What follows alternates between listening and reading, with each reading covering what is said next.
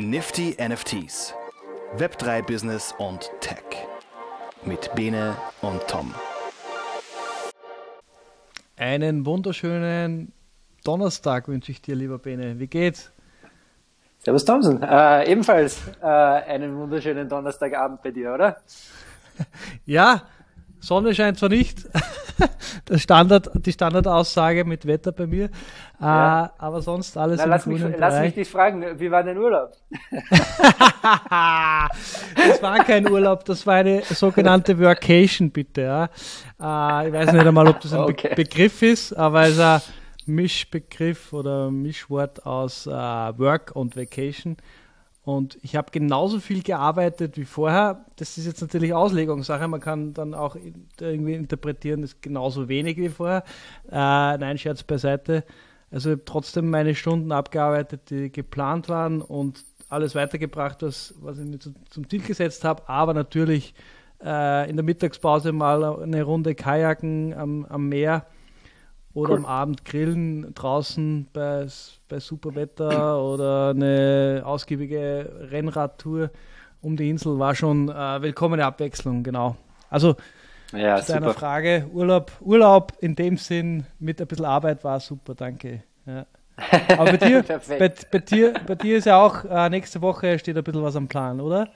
Ja, genau. Nächste Woche Kalifornien, letzte Woche New York. Also bin irgendwie äh, überall in den Staaten gerade unterwegs. Ähm, also nächste Woche ist auch Urlaub geplant. Äh, wir werden wahrscheinlich die Episode dann ausfallen lassen, aber äh, ja, ich werde nach San Francisco fliegen und dann äh, eine Tour an der Küste äh, machen, dann runter nach LA. Und da freue ich mich schon sehr drauf. Äh, ist auch längstens der Urlaub schon mal überfällig jetzt und es wird richtig cool werden. Genau. Coole Sache. Ah, Übrigens, ja, in äh, New York äh, war ich letzte Woche äh, bei einem Kundentermin und äh, diesmal habe ich äh, mir eine coole äh, interaktive Digital Arts Installation angesehen. Ähm, ich wollte da eigentlich, ich glaube, wir hatten mal schon drüber geredet vor ein paar Wochen. Über, da gibt es dieses Art Tech House im Chelsea Market in New York. Und da mhm. haben die immer so innovative Installationen, ähm, so äh, raumfüllende Projektionen und es ist echt eine ziemlich coole Sache. Also wenn äh, du oder, oder einer unserer Zuhörer mal wieder nach New York kommt, äh, wärmste Empfehlung. Also ich habe mir extra Tickets besorgt, um, um dann mir das eben anzusehen und die haben eben auch öfters mal äh, NFT-Projekte äh, dort am Start, die man sich dann dort ansehen kann und das ist eine richtig coole Sache. Diesmal war es leider kein NFT-Projekt, sondern eine Datenvisualisierung von, also die hieß irgendwie Trust. Ähm, aber nichtsdestotrotz eine tolle, eine tolle Sache und ähm, dieses Art Tech House kann man auf jeden Fall äh, empfehlen. Mhm, super. Was hast du da Eintritt bezahlt? ist nicht so schlimm. Äh, ich glaube 30 Dollar waren es. Und das ah, ist eigentlich ganz, ganz cool. Die haben auch eine Bar drinnen. Du kannst dann dort irgendwie hingehen und essen und, ähm, mhm. und trinken und ja, coole Sache. Mhm. Ja, aber mhm. zurück zu deiner Kroatienreise. Ähm, Hast du, hast du ähm, irgendwie NFT-mäßig was mitbekommen in der Zeit oder hast du versucht, äh, im Urlaub mal ein wenig äh, runterzukommen von dem Thema? Ähm, nee, also schon da und dort natürlich meine Newsquellen angezapft und immer wieder was, was mitbekommen. Äh, oder ja, genau, also unter anderem der äh, ERC 721R Token-Standard, der neue, über den wir, glaube ich, ja. heute ein bisschen sprechen.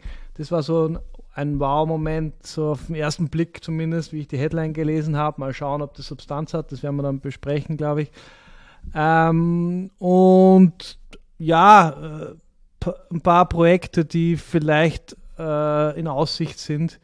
Ähm, da hatte ich ein paar Videocalls dazu. Das war ganz, Coole ganz Sache. spannend, so, so nebenbei. Genau. NFT-Projekte. NFT, mögliche NFT-Projekte, ja, das ist, ist spannend, dass da proaktiv wirklich die potenziellen Kunden da aktuell auf mich zukommen.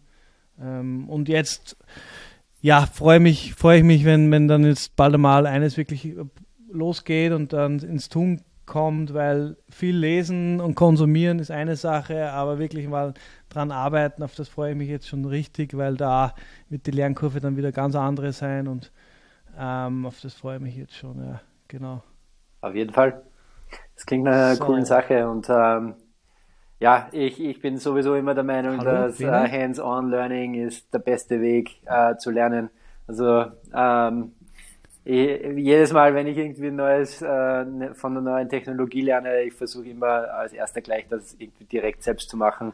Ähm, ja. Das war mit Machine Learning so, das war mit äh, Krypto so, mit Web3 so und ähm, ja, ich, ich glaube immer, dass ähm, wenn man wenn man es hands-on dann wirklich mal ein Projekt umsetzt oder versucht, was umzusetzen und da ein wenig seine ersten äh, Schritte quasi in der realen Welt macht, das ist viel besser als, als nur Bücher zu lesen zu diesen Themen. Ja, also definitiv. Kann ich selbst nur wärmstens empfehlen. Ja, ja, ist mir so gegangen bei meinem ersten Berufspraktikum während dem Studium. Äh, ja.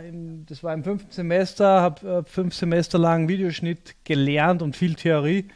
Und dann habe ich das erste Mal im Berufsumfeld, im beruflichen Umfeld Video schneiden müssen und habe innerhalb von einer Woche mehr gelernt wie in ja. den vier Semestern davor. Das war unglaublich. Ja, ja ich glaube, das theoretische Wissen auf der einen Seite ist schon richtig äh, ja. und, und, wichtig, aber das äh, Gelernte dann tatsächlich anzuwenden, mhm. ist halt nochmal äh, ein anderer Schritt. Und ja, ähm, ich glaube, ich glaube vor allem, ähm, also äh, ich bin zum Beispiel jemand, der äh, ich, ich liebe digitale Kunst, äh, aber ich habe gefühlt zumindest jetzt nicht so das Händchen dafür. Und wir haben, wir haben vorher kurz offline geredet, da gibt's halt äh, dann äh, ein paar Freunde von uns, äh, die äh, so richtig dieses, dieses künstlerische Gefühl äh, ganz anders umsetzen können. Und ja. ähm, das ist einfach dann so, ja, wenn die, wenn du gegen solche Leute dann im, im täglichen Beruf irgendwie antrittst, dann ist so, ja, äh, Ja, hat jeder kommt seine man sich schnell,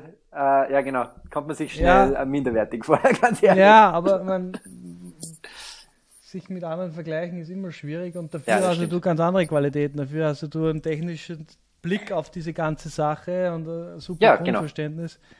Das bringt dann der, der Null, der, der kreative Wizard dann vielleicht nicht auf die Reihe. Ja, genau. Und darum ist ja cool, im Team zu arbeiten. Ich, ich, ich sage immer, mein, mein Problem ist, dass ich äh, ein bisschen was über recht viel weiß, aber nichts gut genug, um es wirklich gut zu machen. So.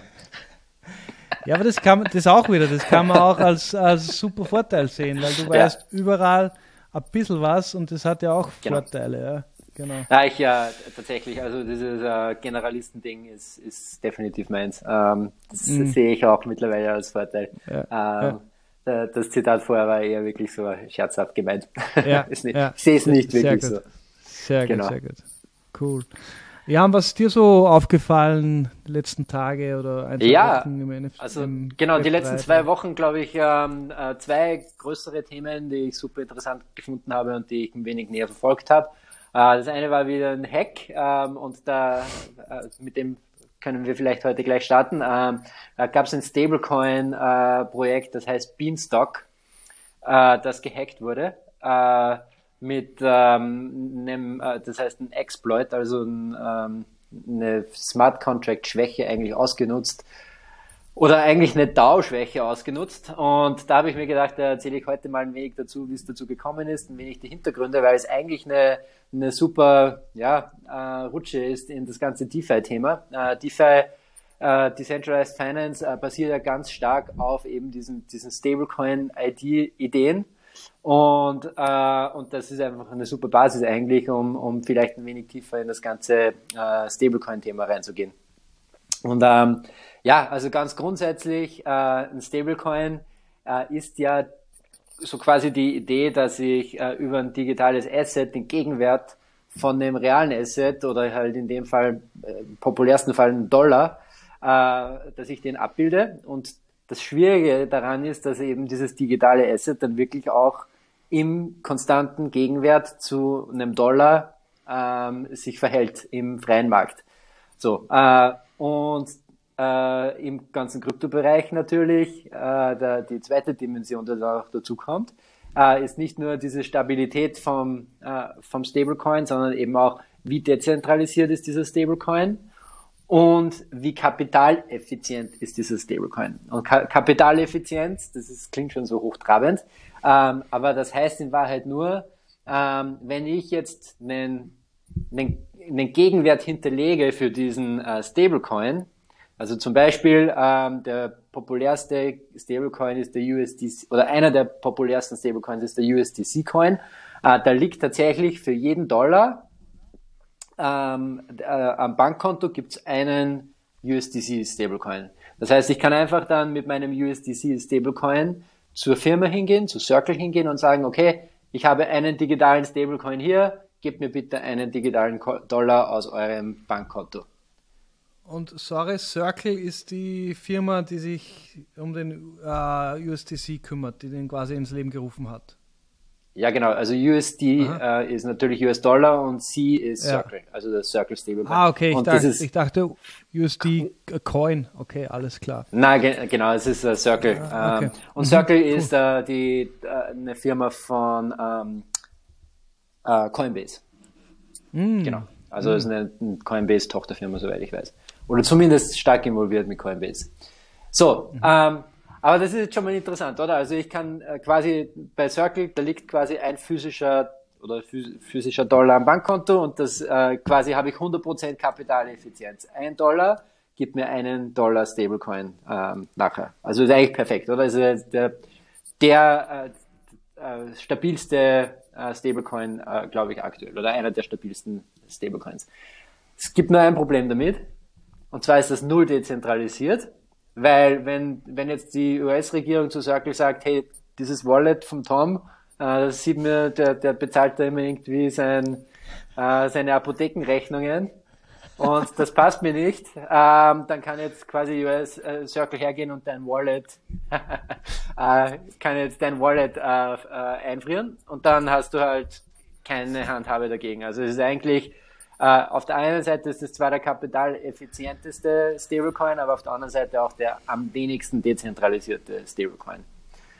Mhm. So, ähm, mhm. das ist mal, das ist mal so das eine Extrem und, und schon mal eigentlich recht interessant. Und das andere Extrem ist was, äh, ein algorithmischer Stablecoin.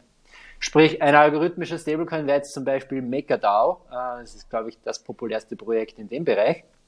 Bei MakerDAO, da gibt es den Stablecoin, der heißt DAI, D-A-I.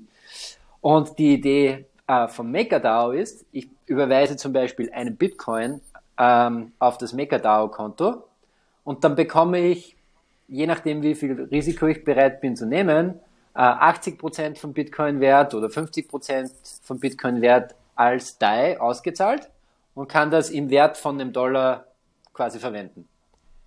Würde jetzt der Bitcoin-Wert unter diese 80% fallen, also zum Beispiel, nehmen wir ein hypothetisches Beispiel, Bitcoin äh, ist gerade 10.000 äh, Dollar wert, äh, ich ähm, äh, nehme mein Bitcoin und überweise es an MakerDAO, bekomme dafür dann 80.000, äh, 8.000 ähm, äh, Dollar dafür.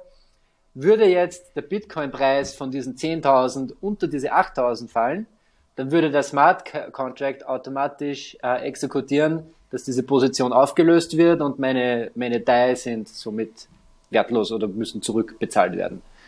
Ähm, das Interessante an der Geschichte ist, dass, ähm, dass es nicht sehr kapitaleffizient ist, weil ja zum Beispiel eben nur 80 Prozent des Bitcoins umgewandelt werden in einen Stablecoin. Allerdings ist es maximal dezentralisiert, weil äh, eben dieses Smart Contract das im Hintergrund handelt und damit, ja, dass da, der, der DAO, MakerDAO könnte wahrscheinlich irgendwelche Assets äh, einfrieren, aber nicht eine einzelne Person, wie das zum Beispiel bei einer Circle, bei einer zentralen Firma ähm, beim USDC Stablecoin der Fall wäre. Macht das mhm. soweit Sinn für dich? Ja, schon. Aber Wahnsinn, ja. Ja. Mhm. Also das ist ganz grundsätzlich die, wie sich Stablecoins bewegen und, ähm, und wir haben jetzt eben am einen Ende den sehr kapitaleffizienten, aber zentralisierten USDC Stablecoin und dann im algorithmischen Stablecoin jetzt MakerDAO. Und jetzt gibt es natürlich äh, viele Projekte, die versuchen, äh, diese Kapitaleffizienz, die ja eben bei MakerDAO sehr schlecht ist, äh, zu verbessern. Und äh, einer der populärsten Projekte ist da zum Beispiel der Luna Stablecoin, ähm, das ist wieder ein ganz, ganz anderer Mechanismus. Dann gibt's ähm, HMP, also es gibt, ich, äh, ich werde verlinken, ähm, da gibt's ein ähm, relativ ausführliches Dokument, ähm, das ich letztens gelesen habe mit, glaube ich, 120 Seiten oder so. äh, unterschiedlichen Stablecoin-Projekten, Ideen und Ansätzen, wie man dieses Problem lösen kann. Ähm, und ähm, da gibt's auch zwischen diesen äh, zwei Extremen jede Menge andere Projekte, die das auf andere Art und Weise versuchen. Also jede Menge Innovation eigentlich und es ist super spannend, was da los ist. Aber natürlich, wo viel Innovation ist, da ist normalerweise eben auch viele, äh, gibt es natürlich viele Attacken oder Versuche von, Versuche von Hackern, ähm, diese Stablecoins mhm. irgendwie, äh, diese Stablecoin, ähm, also bei MakerDAO dieses Wallet, wo dann diese ganzen Assets drauf liegen, die nachher eben in US-Dollars umgewandelt werden. Dieses Wallet ist natürlich ein Riesenziel für einen Hacker, weil da liegen natürlich jede Menge Bitcoins und Ethereums, äh, Ethers und, und äh, äh andere digitale Assets herum, die sich natürlich äh, trefflich eignen, äh, gehackt zu werden und, ähm, und da liegen ein paar Milliarden Dollar herum. Ja. Und genau das ist eben bei Beanstalk passiert. Beanstalk ist ebenfalls ein algorithmischer Stablecoin. Und das basiert ebenfalls auf einer dezentralisierten Organisation, auf, auf Basis von einem DAO. Und was da der Hacker gemacht hat, und wir kommen da eigentlich auch zurück äh, zu dieser Frage, die wir vor ein paar Wochen von Joachim hatten mit der feierlichen Übernahme. Äh, dort war es so, dass ein Hacker hat einen Flash Loan, äh, also einen, einen Kryptokredit aufgenommen, um äh, die Mehrheit an äh, DAO-Coins, an, an Governance-Coins äh, einzukaufen. Und dann haben die ein Proposal durchgeschleust, das quasi denen den Zugriff aufs Wallet gegeben hat. Und die haben alle Funds vom Wallet ähm, abgezogen und sind, glaube ich, äh, mit über 200 Millionen Dollar nach Hause gegangen. Wow. Genau. Also, ähm, ja, und äh, da ist es halt ich glaube, eine der Schwierigkeiten bei diesen, also das ist eigentlich eine, eine ähm, Schwachstelle von dem DAO, das über Governance-Token ähm, ähm, ja, betrieben wird, äh, dass eigentlich äh, soll diese, also falls da eine, eine Mehrheit an Tokens irgendwie ausgegeben wird und diese, dieser Zugriff dann auf diese Proposals äh, äh oder diese Proposals dann äh, einseitig äh, äh, ähm, na, äh, gewählt werden können oder abgewählt werden können von einer einzigen äh, Position oder von einem einzigen Hacker und natürlich im Kryptobereich diese ganze äh, Landing, äh, das ist auch irgendwie total noch in, in den Kinderschuhen. Und ja, das ist eigentlich eine krasse Sache, dass, dass dann über eigentlich einen, einen vorgesehen, das ist eigentlich kein Hack, das ist eigentlich wirklich ein vorgesehener Mechanismus, dass das so funktionieren soll. Und das hat ein Hack ausgenutzt und in, in Wahrheit ähm, eine, eine Schwachstelle im ganzen äh, DeFi-Bereich äh, aufgezeigt. Eine massive Schwachstelle. Wahnsinn. Und der Typ ist jetzt weg und hat die Kohle und ja, genau. Hat nie mehr gesehen. Also ich, ich musste mhm. ganz ehrlich sagen, ich habe jetzt nicht weiterverfolgt, äh, was die Hacker mit der Kohle gemacht haben und, und ob die die irgendwie bereits ausgecasht haben oder mhm. wie das jetzt äh, weitergeht. Aber ähm, ja, eine, eine spannende Sache und äh, ein Fun Fact eigentlich noch dazu. Äh, Mark Cuban hat damals in einen anderen Stablecoin investiert, ähm, vor, ich glaube, das ist schon ein Jahr her oder so. Das Projekt hieß Titan.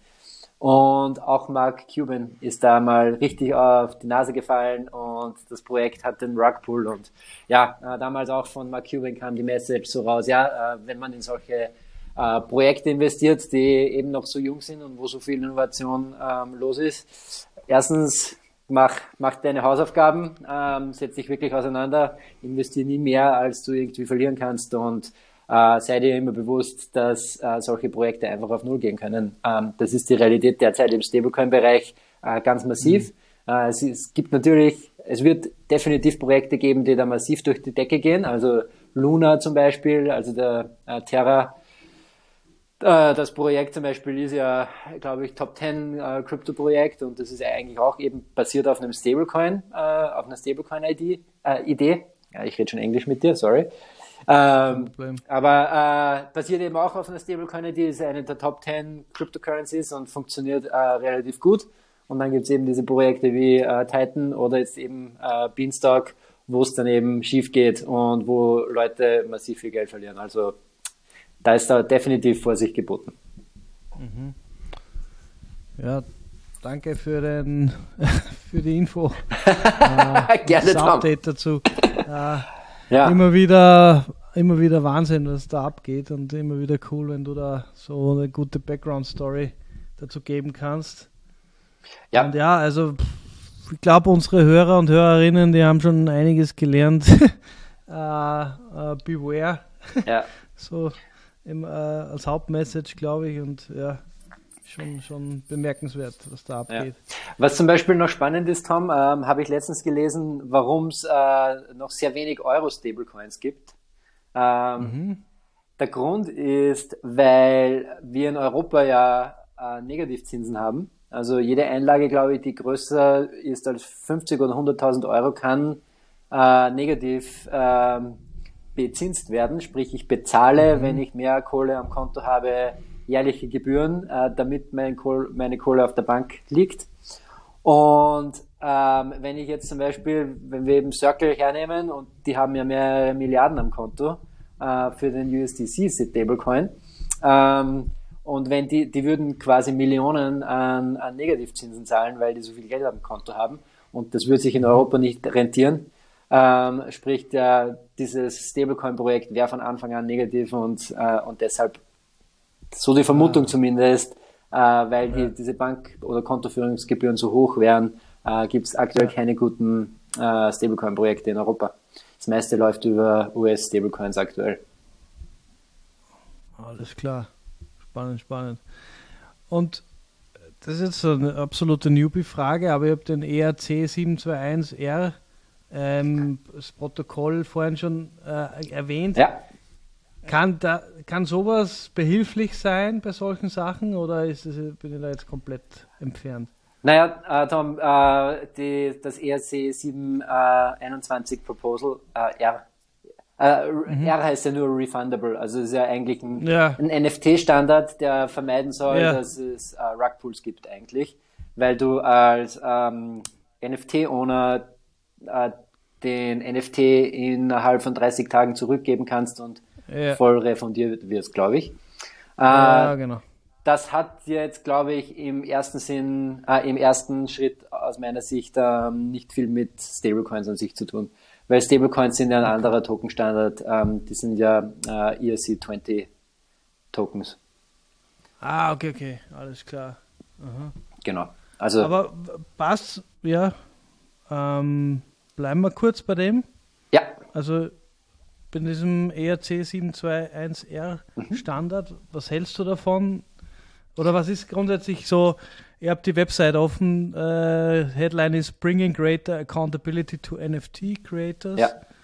Und äh, Rugpools sollen vermieden werden. Größere Accountability. Äh, die Floor Prices sollen geschützt sein. Und das äh, Kaufrisiko quasi minimiert. Das, ist, das sind so die Aufhänger von, davon. Und mein, Entschuldige, mhm. würde es mich interessieren, was du davon hältst.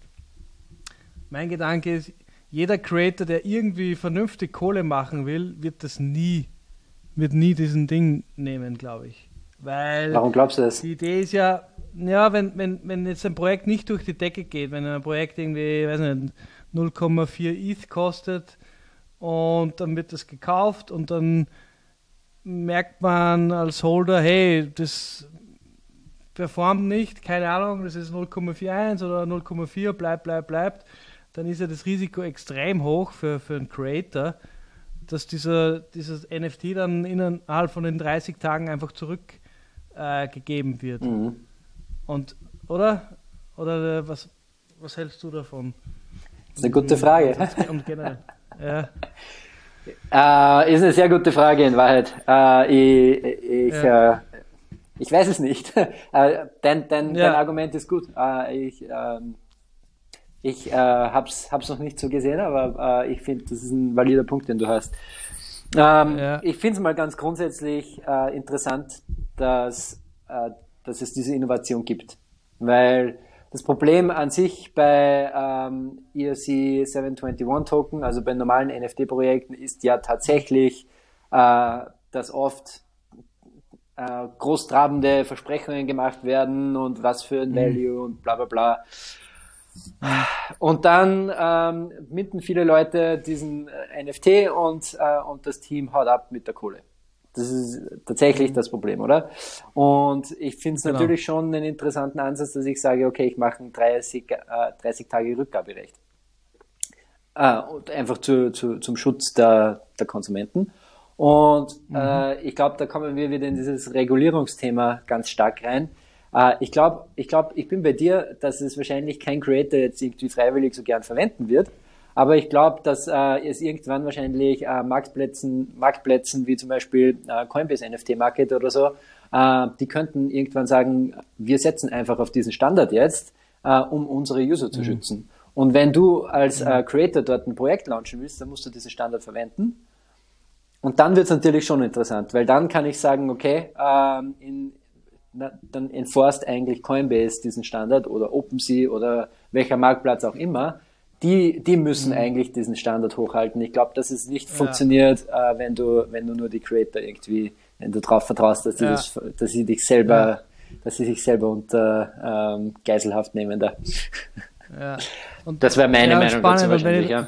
Mhm, definitiv. Und wenn es ja überall jetzt äh, aus den Gebüschen kommt, ja, Instagram ist jetzt kurz davor oder ist gerade dabei, ja. irgendwie NFTs zu integrieren, da liegt es wahrscheinlich auf der Hand, weil so eine große Brand und so eine Meta, die können sich halt sowas nicht leisten, dass sowas ständig passiert und ja. da liegt es wahrscheinlich auf der Hand, dass die dann so einen Standard einfach dann verwenden genau. wahrscheinlich, oder? Genau.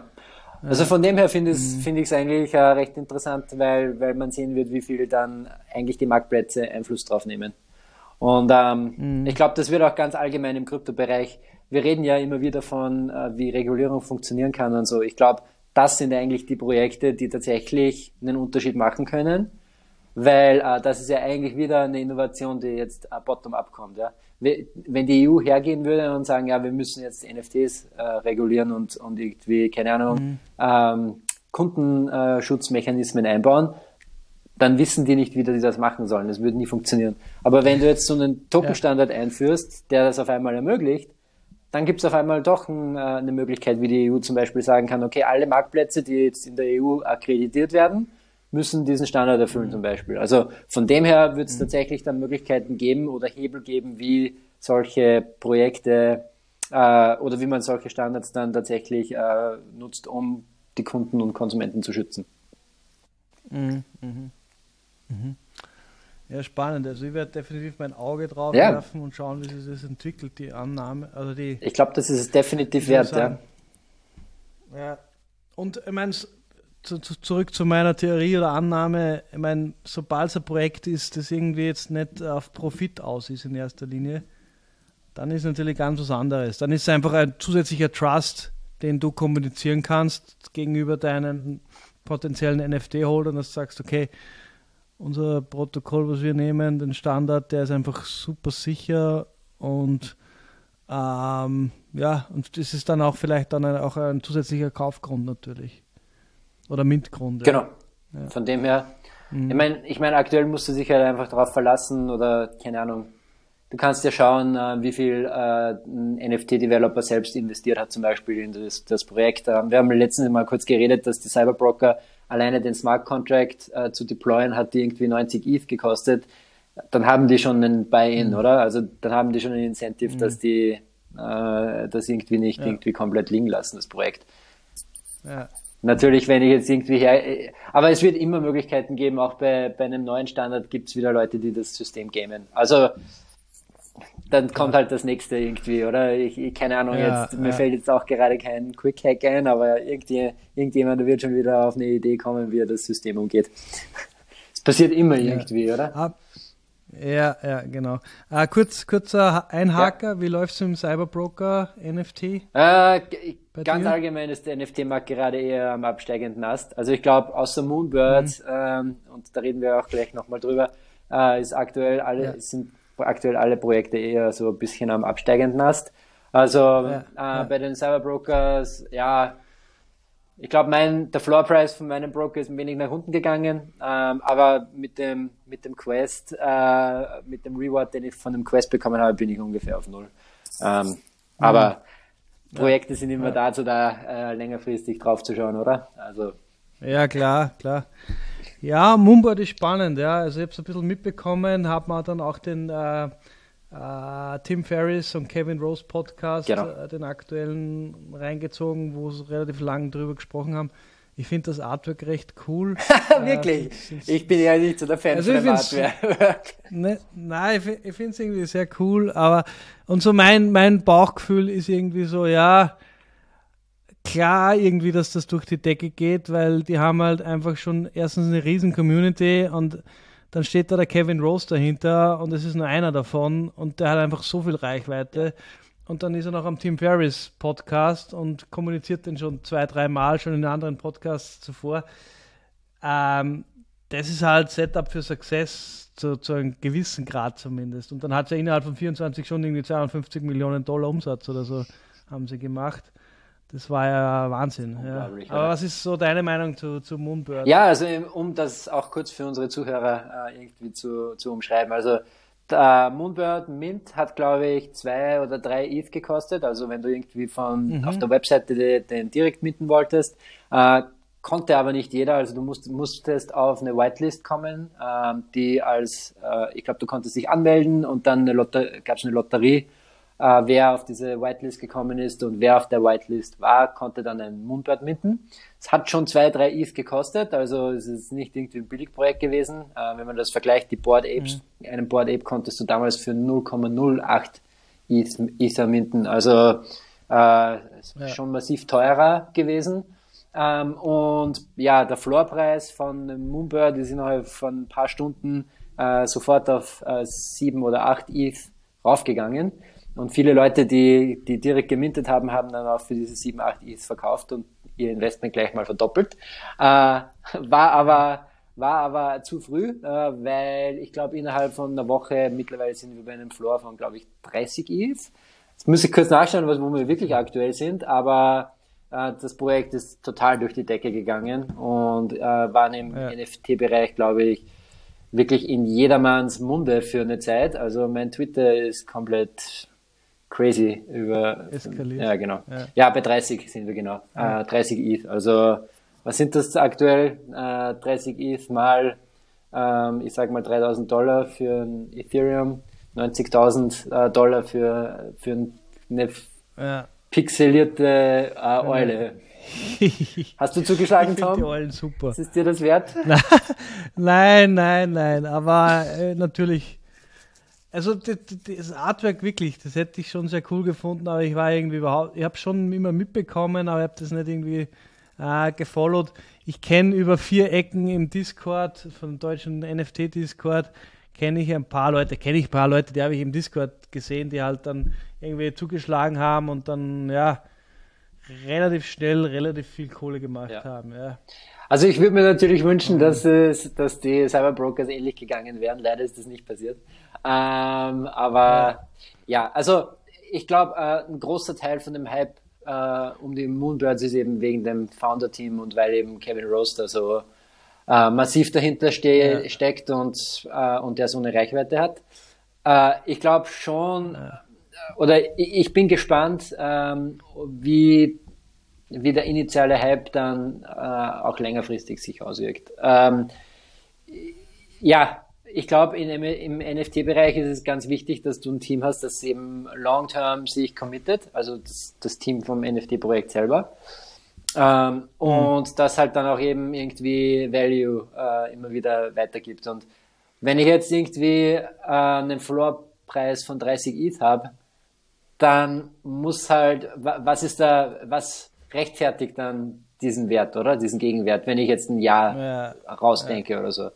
Und ähm, ja, ist schon die Frage äh, für mich äh, so ein wenig, wo das, wo da dann die Reise hingeht. Ähm, weil da musst du ja, ja, auch richtig viel reinputtern, dass du das, dass du das an Gegenwert dann rausbekommst. Ja. Und das, das war auch ein Teil vom, vom Podcast, den ich gerade äh, noch erwähnt ah. habe, mit Tim Ferriss und Kevin Rose. Da haben sie genau über das gesprochen und äh, dass das halt so oft einfach unrealistische Roadmaps sind und einfach so viel versprochen wird, dass einfach so oft einfach auch nicht eingehalten werden kann oder absolut unrealistisch ist. Ja. Kevin Rose hat dann gemeinsam mit Tim Ferriss eben auch gemeint, ja, äh, da gibt es noch keine, keinen goldenen Weg oder keinen äh, etablierten Weg, aber er ist ja. grundsätzlich der Meinung, also ich glaube auch, dass es bei Moonbirds jetzt so der Plan ist, dass die jetzt gar nicht so weit in die Zukunft planen, sondern einfach ja. auch sagen, nach einer gewissen Zeit bekommst du ein Artwork und das ist dann der finale Wert sozusagen. Wobei, sorry, ich muss einhaken, das ist, das macht der, der Tim Ferriss macht das bei seinem NFT-Projekt. Ja. Ähm, wo quasi jetzt nicht unglaublich lange irgendwie eine Roadmap ausgearbeitet wird, sondern einfach nach einer gewissen Zeit, nach ein paar Jahren, äh, lässt er dann mit dem Teil vom Umsatz einfach äh, Kunstwerke erstellen von einem bekannten Künstler und das bekommst du dann quasi als Gegenwert. Genau. Ähm, und das ist auch bei Cyberbrokers ja. so, dass die keine Roadmap haben, okay. äh, sondern einfach sagen, wir setzen auf keine unrealistische Roadmap. Ähm, es gibt jetzt diese Quests am Anfang und dann lasst euch überraschen, was, was noch daherkommt. Spannender ja. Ansatz, aber es ist auch ja, irgendwie krass, ja, weil wenn du dir überlegst, dass du halt irgendwie 20.000 Dollar in, in, in ein NFT-Projekt steckst und eigentlich keine Ahnung hast, was du dafür bekommst, oder?